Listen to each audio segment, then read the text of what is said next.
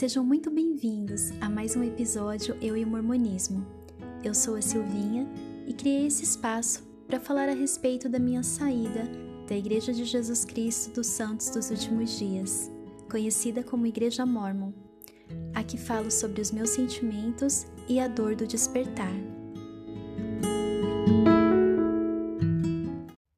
Eu vou começar uma série de episódios falando sobre os meus sentimentos em relação à minha história no mormonismo, contando um pouquinho sobre como eu era na igreja desde quando eu me batizei. Quem era Silvinha Sud?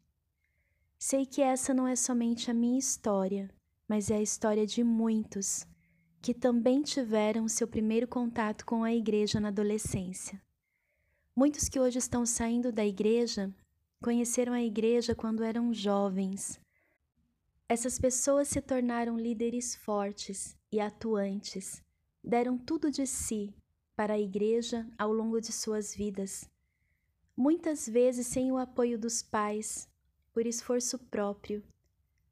Depois de muitos anos de dedicação, abandonaram a igreja com muita dor, por motivos fortes. Entenderam que a igreja não era o que dizia ser descobriram o seu engano na busca pela verdade, porque foram levados a crer que o mormonismo era verdade. Enfrentam a decepção de ver a igreja se abrindo aos poucos como um pavão, mostrando uma outra narrativa, nunca antes mostrada.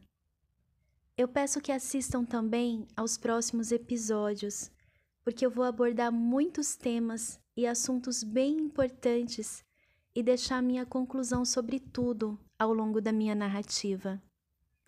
Foi refletindo sobre minha experiência desde o início, preparando esse podcast, que eu pude me compreender melhor, encontrar respostas específicas para tantos anos de alienação.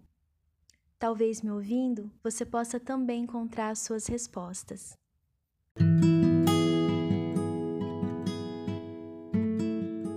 Contar para vocês como eu era na igreja, que tipo de membro que eu fui. Quem era a Silvinha Sud? Não tem como eu falar detalhadamente sobre os meus 25 anos na igreja, mas eu vou ser minuciosa nos meus primeiros dois anos, porque foi quando os alicerces eles foram estabelecidos. Então, do ano em que eu me batizei, em 95, ao ano de 97, por aí. Esses eu vejo que foram anos fundamentais e eu já disse que eu sempre escrevi diários, então os meus diários me ajudam a relatar algumas experiências e também alguns sentimentos que, que eu tinha na época, coisas que eu anotava, escrevia, que eu me expressava em relação a tudo que eu estava aprendendo na igreja eu, como uma menina de 16 anos, 17 anos, né? Então, são coisas bem interessantes que dá para ter uma noção bem clara da influência que, que eu tive. Bem, eu tenho passado os meus dias refletindo sobre isso. Eu tenho passado os meus dias me despedindo daquela versão das crenças que eu tinha e do que me movia e também do que me paralisava. A maior parte da minha vida eu vivi como Silvinha Sud. Eu me batizei exatamente faltando um mês para eu completar 16 anos. E fiquei na igreja por 25 anos. São 25 anos da minha vida. Então, os meus e-mails, né, quando chegaram a época dos e-mails, tinham esse nome, Silvinha Sud. No Instagram, em qualquer nova conta que eu criasse, né, no Smule, que eu gosto de cantar. Então, até lá era Silvinha Sud. Era uma forma que as pessoas pudessem me identificar. Eu queria que elas soubessem que eu era Sud, né? Eu gostava disso. Era a minha é, identidade mesmo. Então, ser membro da igreja não é simplesmente pertencer a uma igreja, a uma organização religiosa, né? É, não é, ah, eu frequento a igreja. Não é apenas frequentar, ela se torna a sua própria identidade. E foi isso que aconteceu comigo. Bem, quando eu aceitei o batismo em 1995, eu estava muito feliz, muito envolvida com aquele clima de que eu havia encontrado a igreja verdadeira na Terra. Isso eu falo no meu primeiro episódio. Conto um pouquinho sobre o meu envolvimento lá dentro, né? E eu sempre levei aquele sentimento que eu tive comigo, daquele primeiro momento de quando eu aceitei o batismo, de quando eu estava para me batizar, né? Aquela felicidade que, que eu tive, aquela certeza de ter, de ter encontrado o caminho verdadeiro, né? E isso me fortaleceu ao longo dos anos. Sempre que eu desanimava, eu procurava voltar no tempo e rever aquele sentimento dentro de mim. E aquilo me fortalecia. Então eu pensava, você sentiu, esse é o caminho, continua, né? E claro que eu queria seguir, né? É, porque eu iria completar 16 anos, eu tinha novos amigos, eu tinha uma comunidade acolhedora e eu queria no futuro ter uma família como aquelas que eu via na igreja. Esse foi um ponto importante para mim. Eu cresci sem pai, né? E aqueles irmãos eram como pais para mim. Eles se importavam comigo, o meu bispo, os meus líderes, né? O exemplo deles como como pais, é, servindo dentro da igreja. E a minha mãe, ela passava por dificuldades emocionais muito grandes, né? E eu me sentia sozinha. Também encontrei muitas mães lá dentro, irmãs que se tornaram minhas mães. Então, com isso, eu me interessei muito pela igreja, por aquele novo ambiente e, de uma certa forma, familiar, né? E eu sempre me interessei por assuntos espirituais também, mas eu nunca me interessei por igrejas. Eu não gostava das igrejas evangélicas. Minha mãe já tinha tentado me levar algumas vezes quando eu era criança. Eu não gostava, eu sentia que era muita bagunça. É, não sei, eu não me sentia bem lá dentro. Geralmente eu saía correndo e as pessoas pensavam que eu estava com alguma coisa, já quiseram colocar a mão na minha cabeça até. Eu, eu me lembro de uma cena assim, quando eu era criança porque achavam que eu tava com algum com algum espírito, alguma coisa, porque eu ficava muito irritada nas igrejas evangélicas, eu não gostava mesmo. A única igreja que depois, um tempo um tempo depois e antes de eu me batizar na igreja, que eu ia, ia sozinha mesmo, ficava no meu cantinho lá no domingo cedo e saía, era a igreja católica, né? E quando também tinha alguma prova importante na escola, eu estudava em um colégio que ficava em frente à catedral da cidade que eu nasci, que eu morava. E geralmente eu passava lá e sentava na catedral, que era um lugar muito silencioso, e pedia para Deus me ajudar na prova, para Ele me ajudar também nas minhas outras questões. E então, sozinha mesmo, eu procurei fazer até a minha primeira comunhão. Acho que foi até um ano antes de eu conhecer a igreja. Mas também não conseguia concordar com todas as coisas da igreja católica. Era só para uma questão mesmo, acho, de ter é, um direcionamento e também da minha necessidade de estar mais perto de Deus de alguma forma. Então, às vezes eu me levantava assim sozinha e ia para missa aos domingos, entrava muda, saía calada, mas eu tentava me aproximar de Deus de uma forma mais concreta, né? É, mas eu nunca tive interesse em igrejas. E como eu contei no meu primeiro episódio, eu conheci a igreja através de uma amiga de escola. eu fazia o primeiro ano de magistério naquela época, né? Que era o ensino médio. E no final de 94 eu recebi as missionárias, mas a minha mãe foi contra e ficou bem nervosa. E eu precisei dispensar por enquanto as missionárias, não deu certo. Naquela época, causou um tumulto muito grande na minha casa por causa disso. E no, no carnaval de 95, no outro ano, né? É, essa minha amiga continuou conversando comigo, falando sobre a igreja e tal.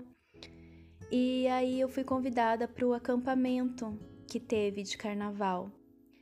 E foi nesse acampamento que eu decidi realmente me batizar, porque eu voltei muito empolgada e eu comecei a frequentar o seminário mesmo antes do meu batismo. Me fizeram esse convite e eu aceitei. E enquanto eu recebia as palestras, eu frequentava o seminário. E a minha mãe, ela continuava contra, mas ela percebia que eu queria muito. Não teve muito o que fazer em relação a isso, que eu estava bem decidida. E relembrando, voltando atrás, né, no acampamento, eu já comecei a receber as doses de, de sugestões, né? As afirmações, que é eu sei que essa igreja é verdadeira, eu sinto paz, sou feliz por ser membro da igreja de Cristo. Era o que eu ouvia os jovens falarem, os líderes falarem, né? E nós tivemos uma reunião sacramental debaixo das árvores, em um dia lindo. E e eu ouvi aqueles testemunhos, né, as pessoas falando: "Eu sei que Pai Celestial ouviu as nossas orações e não choveu e nos deu esse lindo dia". E eu sentia que as pessoas tinham essa intimidade com Deus. Uma coisa que eu achei muito bonito, né? Deles reconhecerem que Deus se importou com um dia especial para eles estarem ali e segurou a chuva e fez tudo acontecer. E enfim, nos testemunhos, né, uma irmã, ela me olhou e logo quando a gente estava para ir embora e falou assim: "Eu sei que você vai fazer parte dessa família". Então, era bem difícil eu não me envolver, já que eu sentia tanta solidão assim é, na minha vida e encontrei ali essas pessoas, né? E esse lugar acolhedor. E eu gostava da história de Joseph Smith. Eu admirava as coisas que me contavam sobre ele, as coisas que eu lia, as aulas que eu ouvia. É... Então, a família, na verdade, que me levou para a igreja era extremamente fiel a tudo, contava muitas histórias sobre o templo, sobre a igreja, sobre os ensinamentos, sobre a eternidade, né? Quando eu ia dormir na casa deles, então a gente é, se reunia assim na sala e conversava, assistia alguns filmes com aquelas músicas bonitas, fazia oração antes de dormir sempre. Era uma família é, extremamente, é, assim, forte na igreja e hoje eu percebo que eles eram realmente devotos, né?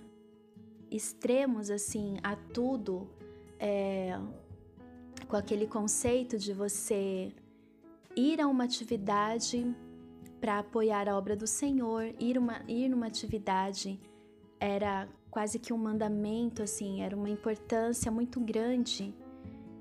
E é, é, é como se a gente demonstrasse amor a Deus, ao Senhor. Você está apoiando uma atividade na igreja, né?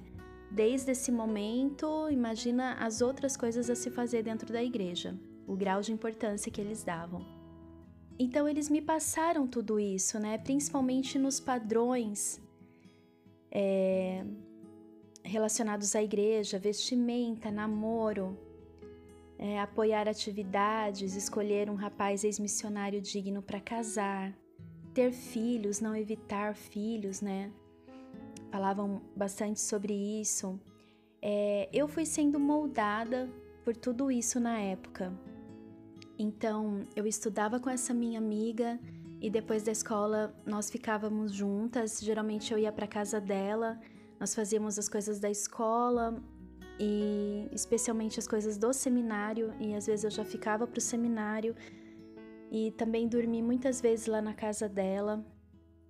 Ela tinha mais duas irmãs menores, ela era mais velha e tinha mais dois irmãos na época. Então, todo o conceito de ser é, membro da igreja vieram deles, né? Da influência e do exemplo deles. E eu era uma jovem que eu amava a igreja e todos viam isso. Eu fazia seminário, né? Mesmo antes de me batizar, eu estava em todas as atividades. E dois meses depois, a minha mãe se batizou e também mais um senhor amigo da nossa família que começou a querer saber sobre a igreja e ele passou até a frequentar a igreja, observou por algumas semanas, alguns meses, é, por dois meses na verdade, né? Eles se batizaram dois meses depois de mim. Ele começou a, a frequentar a igreja quando soube que eu que eu havia me batizado para saber que lugar que era, tal. E no fim ele e a minha mãe se batizaram juntos. Então, é, o rótulo ele já havia sido colocado em mim, que eu era uma jovem missionária, que eu era valente, que eu era poderosa.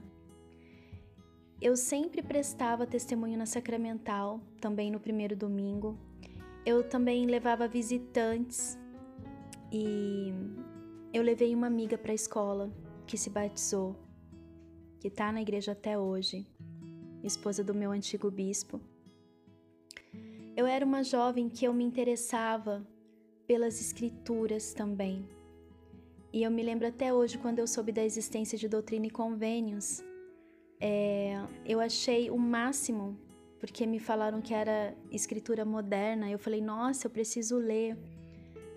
Sabe, eu pensei, é, são coisas atuais, né? Que Deus tem para falar. E o que mais me fascinou foi aquele testemunho de Joseph, de Joseph Smith dizendo que não podia negar tudo o que ele tinha visto na primeira visão. E hoje fico pensando, né? A igreja ficou é, com uma, uma versão para chamar de sua, que Joseph nunca nem mesmo escreveu e que não foi a visão que ele contou pela primeira vez. Então eu olho para trás e fico pensando, eu me apeguei a um relato que ele nunca nem escreveu do próprio punho, né? É uma, uma outra versão, porque a primeira que ele falou não, não foi exatamente assim, aliás, foi bem diferente. Eu era do tipo que eu visitava os membros, eu quando eu ia na casa deles, eu via livros de presidentes antigos, aqueles livros antigos, e eu ficava folhando. Eu adorava ler, mesmo com 16 anos. Eu pedia para ler é, Doutrina de Salvação. Eu ficava maravilhada com as coisas que eu lia. E os membros, eles ficavam admirados, né, comigo, porque eu era muito sincera naquilo eu gostava mesmo. Eu pensava que tudo aquilo ali eram verdades bem profundas que foram guardadas por anos e que agora eu tinha esse privilégio de ler e de conhecer. E depois de um tempo, acho que quando eu tinha 17 anos por aí, eu vi o Milagre do Perdão, comecei a ler também. Eu nem sei quantas vezes eu li esse livro, O Milagre do Perdão porque na minha cabeça tinha sido escrito por um profeta de Deus e como eu desejava me aperfeiçoar, né? Eu gostava de, de ler essas coisas. Eu desejava melhorar espiritualmente. Eu pensava que aquele era o caminho, né? Porque se foi um profeta que escreveu, aquele era o caminho. E nesse livro, O Milagre do Perdão, muitas coisas me pareciam exageradas, difíceis, mas na minha cabeça era algo bem elevado que talvez eu não alcançasse nessa vida. Mas tudo bem, né? Eu não nessa época eu não me importava muito com isso, assim, eu queria conhecer, é, saber a direção. Eu pensava que eram padrões altos de Deus e que ele sabia que não era fácil, mas que eu queria muito conseguir. Algum dia, quem sabe, né? Me esforçar pelo menos. Quando eu fiz 16 anos, quando eu estava com 16 anos, alguns meses depois que eu me batizei, eu tive o meu primeiro namorado. Eu morava é, na minha cidade, né? E ele em outra cidade que ficava a uns 40 minutos por aí. E nós começamos a namorar em um baile e foi uma experiência muito boa para mim, mas eu acabei terminando com ele.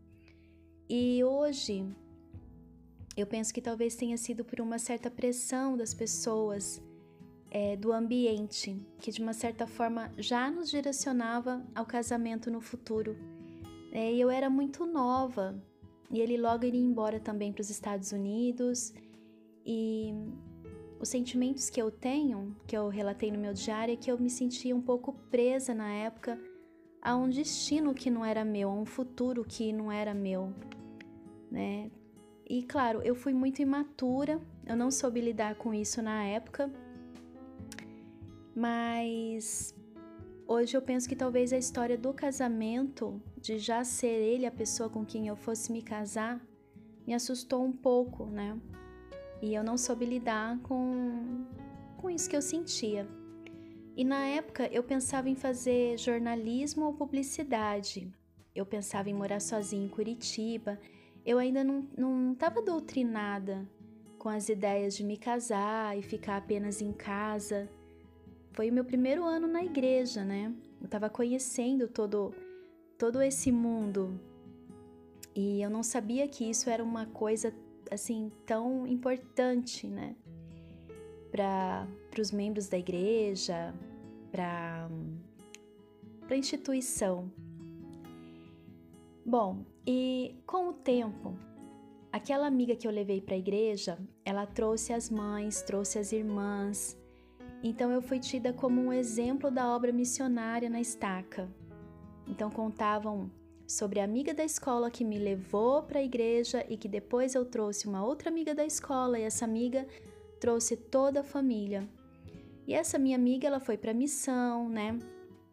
Ela se casou e depois trouxe vários parentes para a igreja.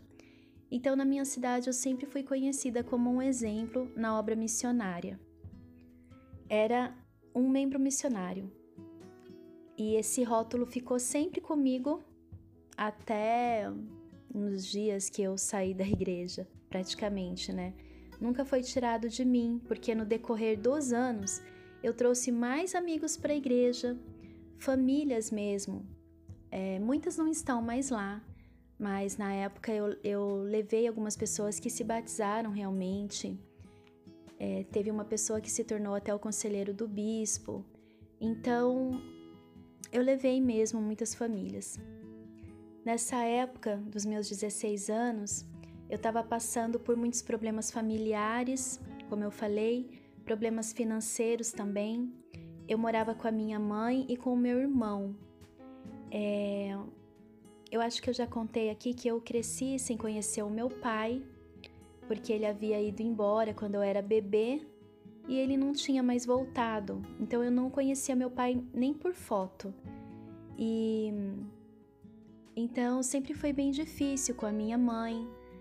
É, esse meu irmão, ele era pequeno ainda, acho que tinha uns três anos. Então era bem complicado, mas mesmo com as, com as minhas dificuldades, eu nunca deixava de ir para a igreja, mesmo tendo que ir a pé, fazer sacrifícios, né? Eu sempre estava lá, em atividades, serões, sempre jejuando, buscando as minhas bênçãos, né? E cada vez mais envolvida com tudo. E me diziam que o meu testemunho era lindo, que era forte. E hoje eu percebo que era mesmo para uma pessoa tão jovem. Era um sentimento puro que eu sentia por aquela igreja, aquela comunidade. Eu era muito verdadeira em tudo em que eu, tudo que eu fazia, tudo que eu falava, tudo que eu sentia, quando eu levava as pessoas, era era de coração mesmo. Era o que eu o que eu tinha para dar ali pro Senhor, no caso. Era um prazer para mim, né? Fazer parte de tudo aquilo, pertencer a algo que para mim era perfeito. E eu romantizei bastante tudo isso aí. Eu vejo lendo os meus diários, eu romantizei muito os líderes, profetas, apóstolos, a missão, as missionárias, os missionários. Era um lugar seguro para mim e um lugar capaz de me ajudar com uma missão que eu sentia ter desde criança, que era ter uma boa família no futuro, uma família bem estruturada, que eu não tive. Então, quando eu entrei para a igreja, eu sabia que ela podia me ajudar nisso. Mas com o tempo, com tudo que eu ouvia lá dentro, eu comecei a pensar que só ali eu iria conseguir. Então, no começo, eu pensei: a igreja pode me ajudar. E quando eu percebi, eu já estava com esse pensamento de que só ali eu iria conseguir.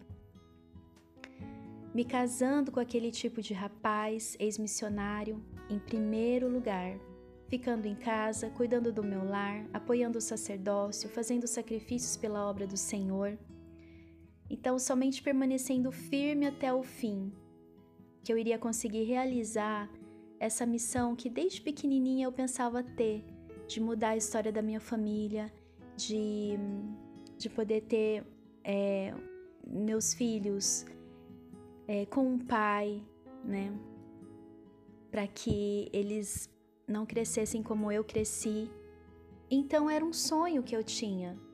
E quando a gente é, aceita isso, não tem volta, porque a gente começa a lutar por esse sonho, então nada me tirava da igreja, nem me convencia a faltar, nem um domingo. Às vezes os outros jovens até me criticavam, porque eu quase sempre levava visitantes, porque eu era muito ativa, queria fazer tudo muito certinho. E as pessoas mais velhas me elogiavam também. Então, as pessoas que me elogiavam eram as pessoas que eu admirava. Então, isso me fazia ter esse desejo de melhorar cada vez mais, de me doar cada vez mais, né? Isso vira um ciclo. E para mim também, eu estava fazendo algo muito bom para o Senhor. Ele também estava contente comigo. Mas eu me sentia triste muitas vezes porque eu não me encaixava geralmente em outros grupos de jovens da igreja. Eu me sentia bem deslocada. Se não fosse com o meu grupinho de quatro, no máximo cinco jovens que eu tinha amizade, né? Que também levava as coisas a sério como eu. Então hoje eu entendo que por eu ter 15, 16 anos, eu era dedicada demais à causa e isso de uma certa forma causava uma certa estranheza nos outros jovens. Bem, a minha mãe, ela não se tornou uma pessoa firme na igreja. Muitas coisas ela não concordava e tudo mais. É... O meu irmão pequeno era bem problemático e eu precisava fazer algo por nossa família para que tudo melhorasse, para que tudo desse certo. E eu nem sequer imaginava que naquela época, com esse tipo de pensamento, eu estava me cobrando muito e que os membros me cobravam muito, com todos aqueles elogios e expectativas a meu respeito, eu não poderia falhar. Eu não poderia me permitir falhar, porque o que eles esperavam de mim era o que Cristo esperava. Olha isso é tão claro, é tão óbvio para mim que esse era o meu sentimento. Que a aprovação daqueles membros era como se fosse a aprovação de Cristo, era a aprovação do Senhor, porque eu olhava aqueles membros como pessoas muito dignas, pessoas muito honestas, pessoas muito dedicadas, né? E eram exemplos para mim. É difícil para alguém que nunca viveu isso, que nunca vivenciou essas manipulações, entender como funciona. Por que eu me senti assim?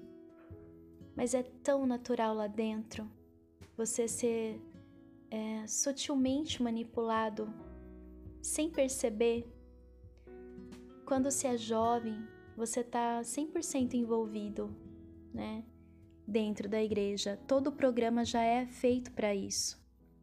Então é o seminário diário que o jovem tem e que aprende não só sobre a Bíblia, livro de Mormon, mas eles despejam toda, toda a doutrina da igreja naquele jovem, abrangendo toda a sua vida, né? o seu passado, o seu presente, o seu futuro. Os seus compromissos como membro da igreja falam sobre é, o verdadeiro testemunho, te enchem de esperanças também, mexem com seus sentimentos. Então, as aulas que nós temos que estudar do seminário, praticamente diariamente, e também as aulas do domingo. Aí você tem teatros para apresentar, genealogia para fazer, discursos para preparar. Se temos um chamado, de repente na primária, né, nessa época de jovem, é mais uma responsabilidade que você tem. E eu li no meu diário que eu também fazia é, um curso didático que eles davam e eu cantava no coral desde aquela época. Então são tantas ideias influenciadoras vindas por todos os lados quando se é jovem na Igreja Sud. Não sobra espaço na sua mente para pensar em outra coisa, para questionar alguma coisa, nada. Se você começa a questionar sobre alguma coisa, você logo lê em uma aula e você fala: Nossa, que, que eu tô pensando, né? Eu tenho que, que melhorar nisso, não devia ter pensado nisso. Olha que é, o Senhor tá me falando aqui nessa escritura, o Senhor tá, tá me dizendo. E aí você já se sente mal por ter pensado assim, né? É, é uma coisa muito complicada. Então, eu, eu acho que essas influências, quando se é jovem na igreja, é, eu posso dizer que elas são diárias, né? diariamente. E se você tem pais firmes na igreja, ainda é muito mais. E especialmente para alguém que, assim como eu, acredita muito naquilo. Então a gente pensa no Evangelho o dia todo, né? nas decisões que você vai tomar, nas orações que você faz, é, opiniões que você dá, tudo você se baseia na igreja, no Evangelho. É, escreve sobre ele nos diários, se você tem diário. Você pondera o que aprendeu na igreja e tudo fica realmente impregnado lá dentro.